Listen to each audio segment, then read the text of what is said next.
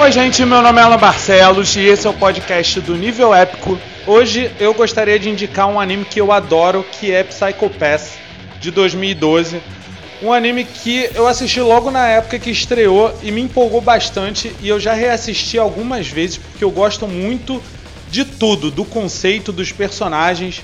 Os personagens em si eles são bastante envolventes e intrigantes.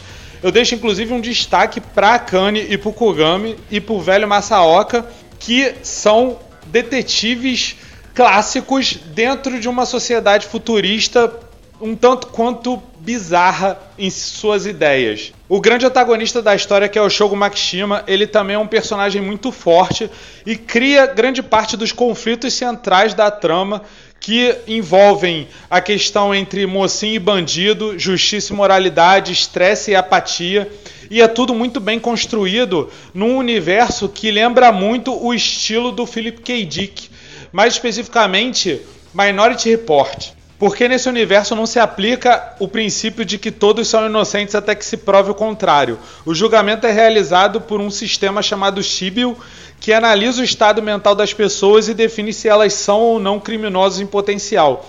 E os criminosos latentes, eles podem tentar se reabilitar através de terapia, mas caso um criminoso seja taxado como irrecuperável, só há dois caminhos: prisão ou morte, mesmo que ainda não tenha cometido crime algum.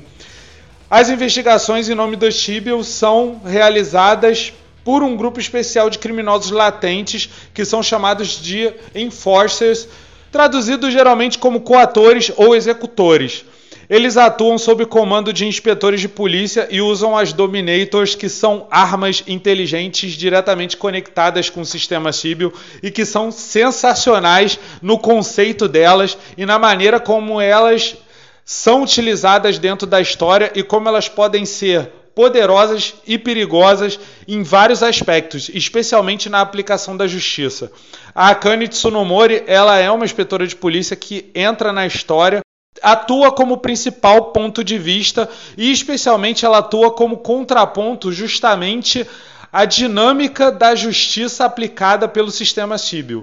E as interações dela são muito boas com o personagem que se torna parceiro dela, que é o Enforcer Shinya Kogami.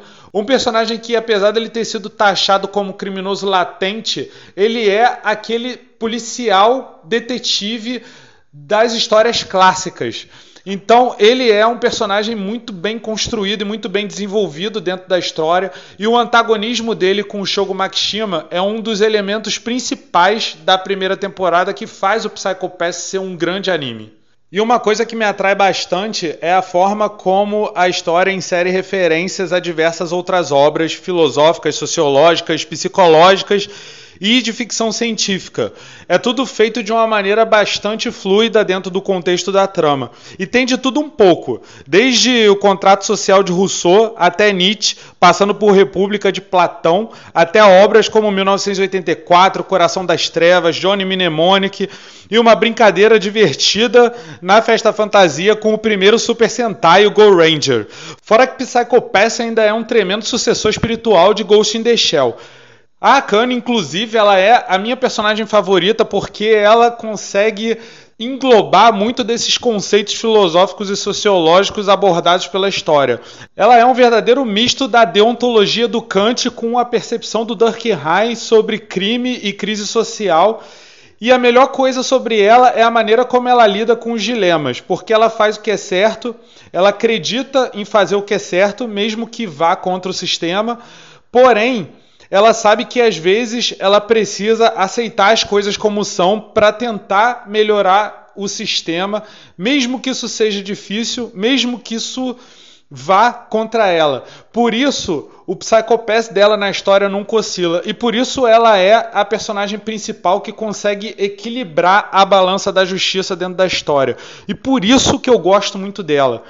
E soma-se a isso tudo ainda a questão das Dominators e dos próprios Enforcers e de todas as discussões que tem sobre detetives e assassinos, criminologia, a importância de uma investigação criminal, as implicações do livre-arbítrio, especialmente o livre-arbítrio de quem está com a arma inteligente na mão, apontando para um alvo presumido e que não pensa duas vezes se deve ou não puxar o gatilho, já que a arma e o sistema estão dando o aval necessário para o gatilho ser puxado. É uma coisa que, inclusive, o Robocop de 2014 do José Padilha tentou fazer e não fez muito bem. O Psycho Pass faz maravilhosamente. E isso é outra coisa que torna a Kanye uma personagem tão maneira, porque ela sempre questiona se alguém deve ou não puxar o gatilho ou se alguém deve ou não ser um criminoso, independente do que diz o sistema. Porque existe toda uma história, todo um mistério e toda uma reviravolta envolvendo o sistema Shibio e envolvendo o assassino principal da história, que é o Shogo Makishima, e também envolvendo a questão de como o estresse pode ser contagioso na sociedade e pode, inclusive, afetar a questão da criminalidade e da busca pela justiça. É um dos meus animes favoritos, muito bom e que eu recomendo fortemente. Por isso eu deixo aqui